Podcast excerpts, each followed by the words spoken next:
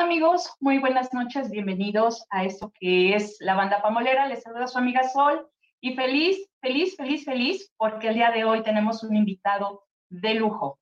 Y sin más preámbulo, quiero darle la bienvenida a todos los de la banda que esta noche nos acompaña y también quiero darle la bienvenida a nuestro invitado de lujo. Él es nada más y nada menos que Carlos Hermosillo.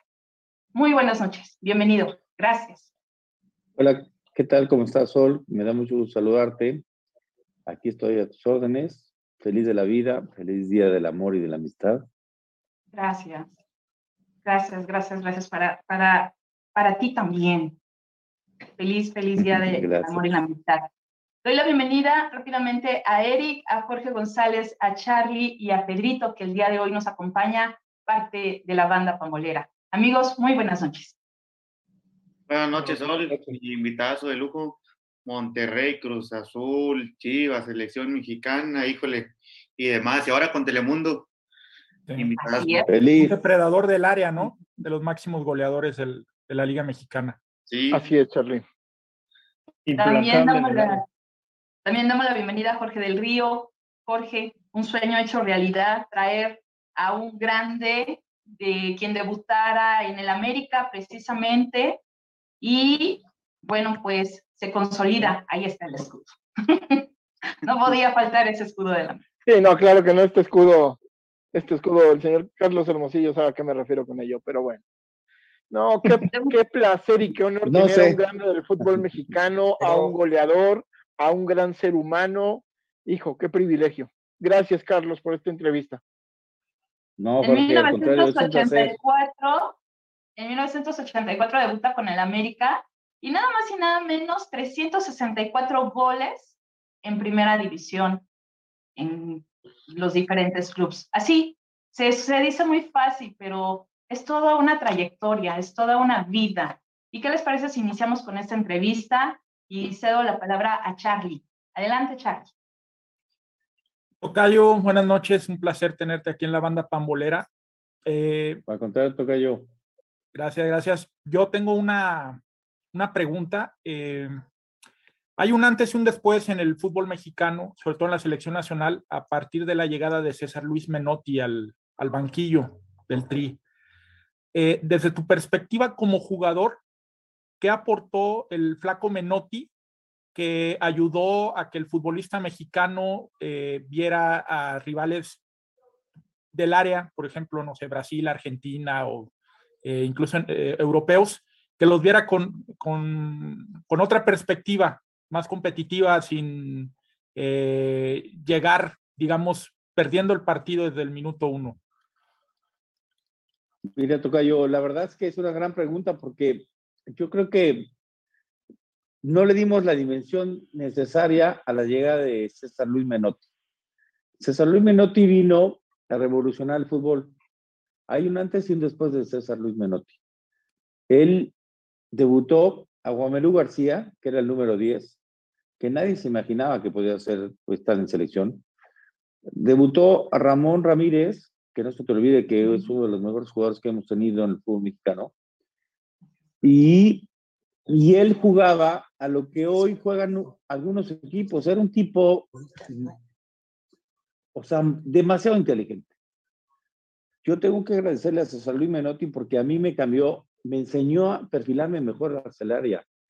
Hay técnicos que, que, que, te enseñan y hay técnicos que no te enseñan, que llegan a un equipo y, y que plan, hacen su planteamiento, pero César Luis Menotti fue un adelantado. Y yo tengo muchas cosas que agradecerle a él. La verdad es que el fútbol que practicábamos con César Luis Menotti era maravilloso. Las pretemporadas, los trabajos físicos, este, hijo, eran... Entonces, nosotros hicimos una pretemporada, sin más no recuerdo, que fuimos a Europa, donde ganamos muchos partidos y donde logramos algo importante, que era la consolidación de un grupo, pero que lamentablemente no se no llegó a la final porque Menotti se tuvo que ir por, las, por los intereses por lo que pasaba en la federación, pero César Luis Menotti para mí nunca se tenía que haber ido. Muy bien. Gracias, Tocayo. Vamos con Pedrito. Pedrito, buenas noches, adelante. Carlos, ¿cómo estás? Oye, yo te quería preguntar, tú eres el segundo máximo anotador en el fútbol mexicano. ¿Qué opinión te tienen hoy los jugadores y el fútbol defensiva y ofensivamente a la que se jugaba en tu época? ¿Cómo lo sientes tú el día de hoy? Las comparaciones, Pedro, no, las comparaciones son buenas. Lo único que yo te puedo decir es que hay muy poca oportunidad para el jugador mexicano, hay muy poca credibilidad para el jugador mexicano, no para el que va a Europa, sino para el que está ahí, para el que se está formando. Y me parece que me parece que la Liga Mexicana tiene que cambiar su formato, porque no hay competencia, no hay, no hay descenso, no hay ascenso, este, y entras en una zona de confort. Y es algo que nos ha perjudicado muchísimo. Pero yo como delantero me fijo mucho en lo que hacen los delanteros mexicanos, extranjeros y los que hoy se naturalizan. Como el mismo, el mismo, este, ahí se me fue el nombre, el jugador de Monterrey, este. Funes Mori. Rogelio Funes Mori. Yo le digo Fallas Mori. Porque la verdad es que para que tú, tú, tú, tú logres naturalizarte, está todo dar. Te la compro. Pero tienes que ser mejor que el que, que, que, que esté en el país. Pero si no logras eso, no, no necesitamos. Necesitamos trabajar muchísimo más y es algo que no hemos entendido. No lo entendemos y no lo vamos a entender porque quién sabe qué piensen los dueños del fútbol. Y eso lo tengo que respetar porque son los dueños del fútbol. Muy bien. Así es. Eric, vamos contigo. Carlos, buenas noches. Bueno, ¿se me escucha? Sí, sí, te escuchamos. Ah, sí, sí, perfecto. Carlos, este, eh, tú, tú conoces, bueno, ya tienes la oportunidad de conocer lo que es el deporte amateur y el deporte profesional. ¿Tú crees que hace falta una política deportiva eh, mejor estructurada que pudiera permear de tal manera a, a, la consecución tal vez de una Copa del Mundo? Ya lo hizo este, la selección española eh, y el deporte español en general ha crecido, bueno, llegó a tener su mejor este, etapa en, en varias disciplinas. ¿Crees que pudiera eh, favorecer eso al deporte mexicano? Pues si le dan la oportunidad, mira, yo, yo vengo del deporte amateur. Nosotros, uh -huh. Cuando yo jugaba, yo, yo inicié en la selección amateur de México, que era fondeada por el gobierno federal.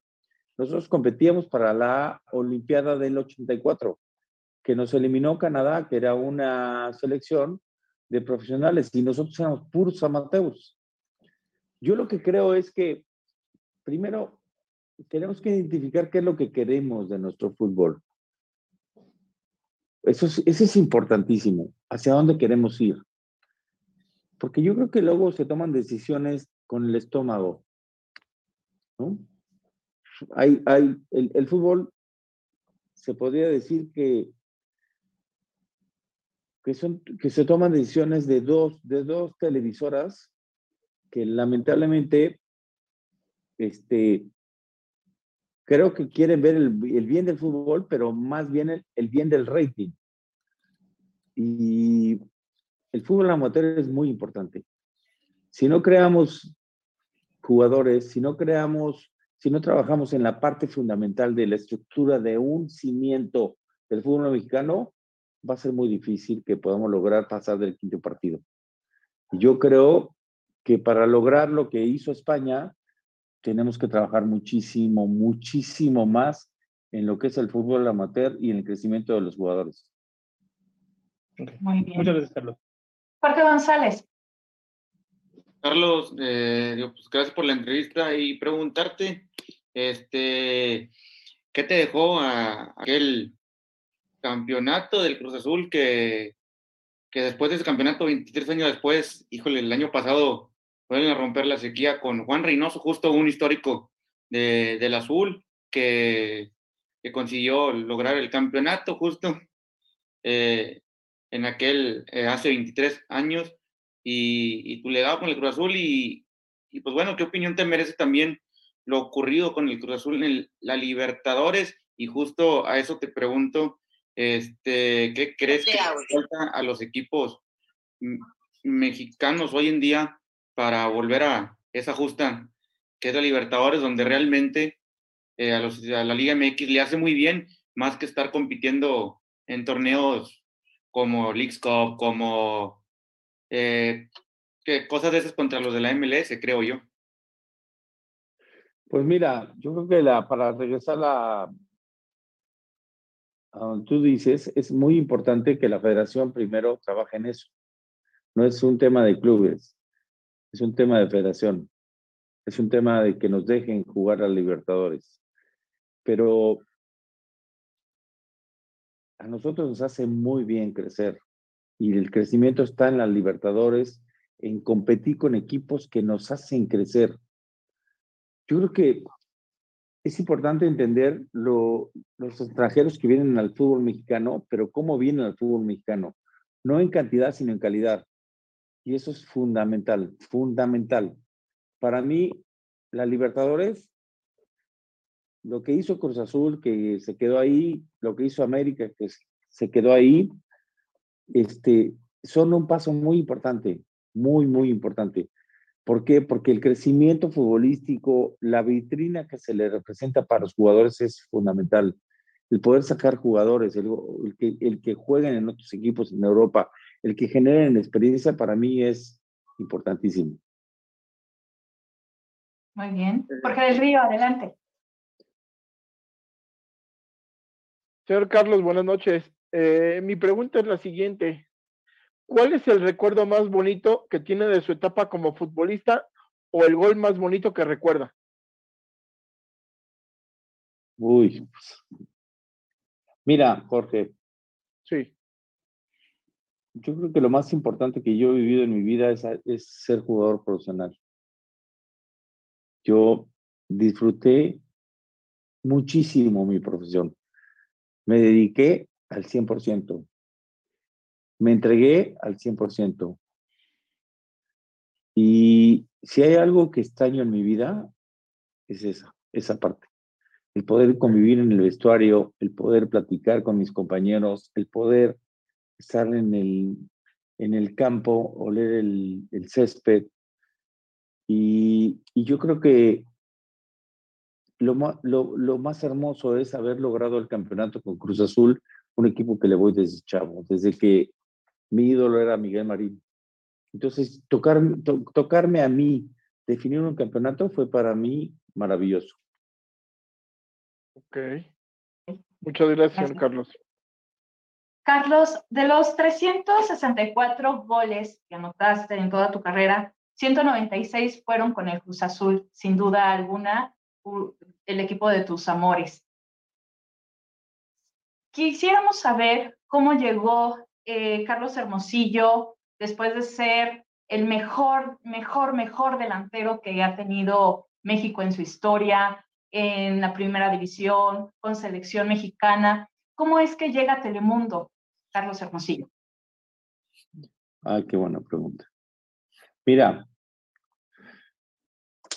yo creo que estoy en Telemundo, ¿sabes por qué? Porque por la imagen que cuidé, por cómo me comporté, porque siempre he sido una cuate que no tengo filtros, porque digo lo que siento, pero no soy el dueño de la verdad, porque la verdad es que nadie tiene la verdad yo veo una manera del fútbol y, y expreso sin ninguna mala intención.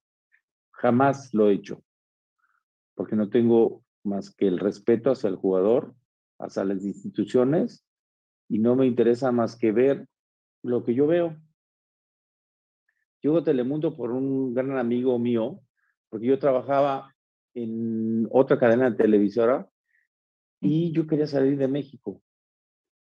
Y entonces me encuentro con Andrés Cantor, que es, el, es uno de los comentaristas más, importantes de Estados Unidos, y le digo, tengo muchas ganas de salir de México. para mí es importante salir de México. Me dijo, ¿estás seguro? Sí. Iba con mi hija Fernanda y él, me, y él fue el que empezó todo este trámite para poder yo salir a, a Telemundo. Y la verdad es que tengo muchas cosas que agradecerle a él, a Telemundo, porque yo estudié para, para ser directivo, para ser presidente de un club, para ser, o ser director deportivo de un club. Pero, pues no se ha dado. Y de alguna otra manera, el estar hoy en Telemundo me acerca al fútbol, no me aleja. Porque de alguna otra manera puedo estar este, pues, viendo el fútbol. Nosotros transmitimos a Chivas, transmitimos a la Liga Inglesa, tenemos el Mundial de Qatar, tenemos Olimpiadas. Entonces eso me llena muchísimo de mucha información y eso me genera una gran satisfacción. Muy bien. ¿Qué es lo que le hace falta hoy en día al fútbol mexicano? Cuando vemos que si nos apoyamos con la tecnología, con el VAR, para que el árbitro tome una decisión más certera de, de la acción, y, vemos también jugadores que carecen de creatividad en el terreno de juego. Según tu punto de vista, ¿qué es lo que le hace falta a este fútbol actual? Es un torneo muy mediocre, muy mediocre. El torneo que vimos el, torneo pasado, pues yo creo que ha sido de los peores que yo he visto. Es un torneo que, primero, son dos equipos que entran a la fiesta.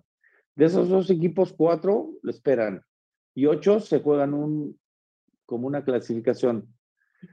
Esa es una. No hay descenso y no hay ascenso.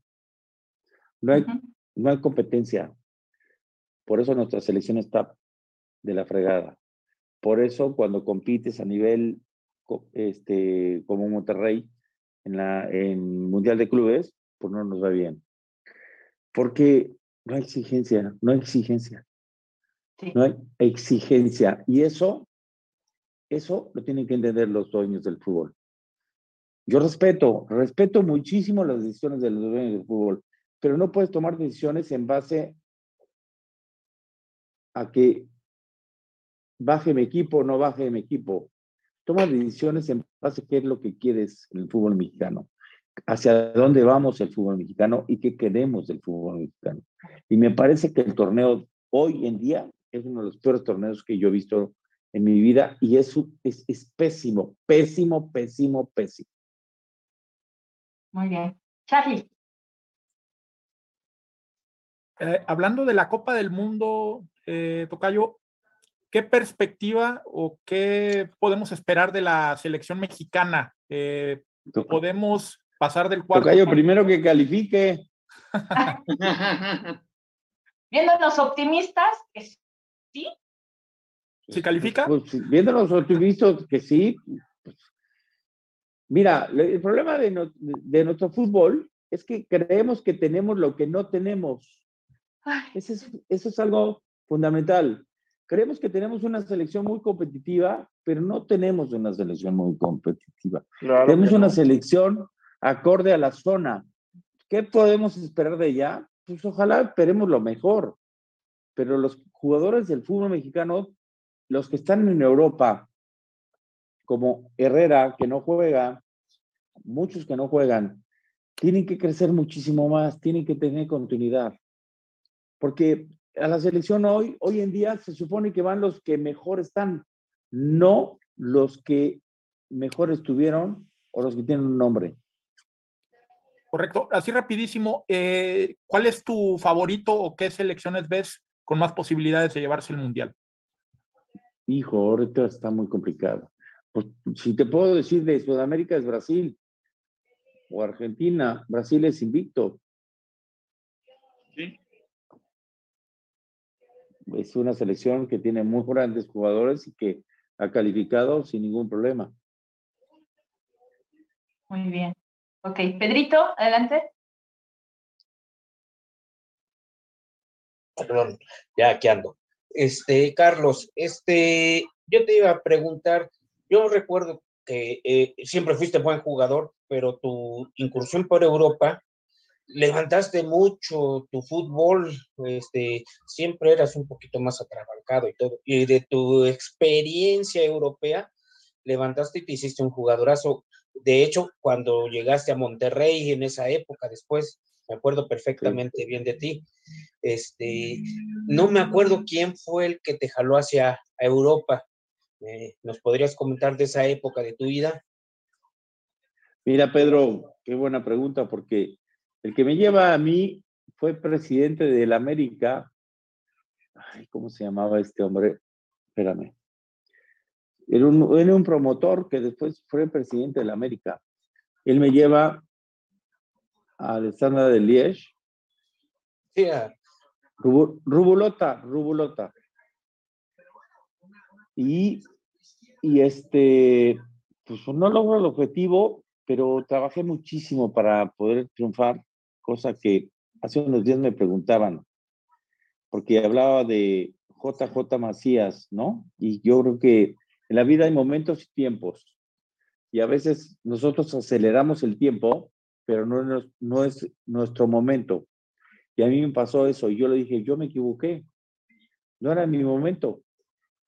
Y, y no logré el objetivo, pero regresé hecho porque me puse a trabajar a ver, técnicamente no era lo mejor, me puse a trabajar, a trabajar, a trabajar y llegué hecho un jugador mucho más completo, pero mentalmente tuve que trabajar muchísimo más porque lograr fracasar en Europa no es un tema fácil cuando llegas a México y te dicen eres un fracasado en el estadio.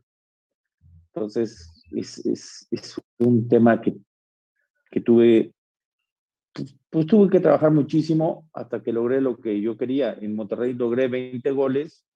No quedé campeón de goleador porque me fracturaron el sacro, pero, pero fue una buena temporada en Monterrey. Sí, sí, sí, yo la recuerdo perfectamente. Y recuerdo perfectamente que tú eras un matón del área, pero regresaste con una mayor capacidad de, dentro del área. O sea, a veces eras medio troncón. Y Colaboraba más con, pero después... Colaboraba más con el equipo en la conformación de jugadas. Era... O sea, imagínate que contra Tigres, Monterrey Tigres, que era el clásico regiomontano, este Pedro García, que era el técnico de Monterrey, me puso a jugar de medio. Jamás en mi vida había jugado de medio. Y hice dos goles. Me dijo, usted va a hacer muchos goles llegando de atrás. Y efectivamente, porque panoramas se te abre, se mueven y tú entras solo de frente. Y es lo que yo siempre digo cuando veo las transmisiones. La importancia de un delantero de tener movilidad dentro del área. La importancia de, de, de, saber que que viene atrás, dónde, dónde ubicarse. Y ahí es donde llega el balón. Sí, claro, claro, claro. Carlos, para nosotros ha sido una noche especial, espectacular sin duda, queda esta noche guardada para nuestros recuerdos, para nuestras anécdotas y sobre todo eh, me siento muy, muy agradecida contigo por el espacio. Yo sé que estás muy ocupado ahora trabajando con Telemundo, andas con muchísimo trabajo. Gracias por abrir esta, esta entrevista, este espacio con, con la banda pambolera. Y no quisiera despedirme sin antes, este, por favor, juega con nosotros al juego de las palabras. Te digo una palabra y tú me dices lo primerito que se te venga a la mente. Solamente déjame decirte algo. Dime. A Jorge, que está en San Luis, mis papás son de San Luis, un abrazo muy grande para San Luis, a Monterrey, que me trató extraordinariamente bien. Le mando a la afición, pero un mi cariño y mi eterno agradecimiento. Y a todos ustedes, muchas gracias. Y estoy listo para las preguntas. Perfecto. Pues vamos a comenzar rápidamente. Fútbol. Lo mejor que me pudo haber pasado. Balón. Familia. América. Mi inicio. Cruz Azul.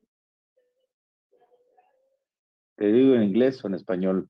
De vez el mejor. Televisión. Lo mejor. Mundial. Uf. Uf, así te digo, uf. Familia. Lo mejor que puede haber en la vida. La banda pambolera. Pues los acabo de conocer. Esta es tu casa, Carlos. Muchísimas gracias. Los quiero. para ti, nuestro cariño, siempre nuestro agradecimiento más. No, abrazo, Carlos. Gracias a todos. Acá de Monterrey y gracias por el cariño que le tienes acá a la visión. Gracias a ustedes. Carlos, buenas noches. Saludos desde San Luis Potosí. Cuídate, cuídate, Carlos. Un abrazo con mucho cariño. Gracias. Saludos, Carlos. Saludos. Bye. Bye. Bye. Y bueno, Carlos, han sido varios, ya, ya se fue, pero bueno, han sido varios los mensajes. Gracias a, a todos ustedes por escribir. 30 minutos nos ha regalado Carlos Hermosillo para esta entrevista, lo cual agradecemos, apreciamos mucho. Y no nos queremos ir sin antes que usted vea esto que la banda pambolera ha preparado con mucho cariño para todos ustedes, nuestros amigos pamboleros que nos siguen a través de las redes sociales. Espero que, les guste mucho para usted. Feliz día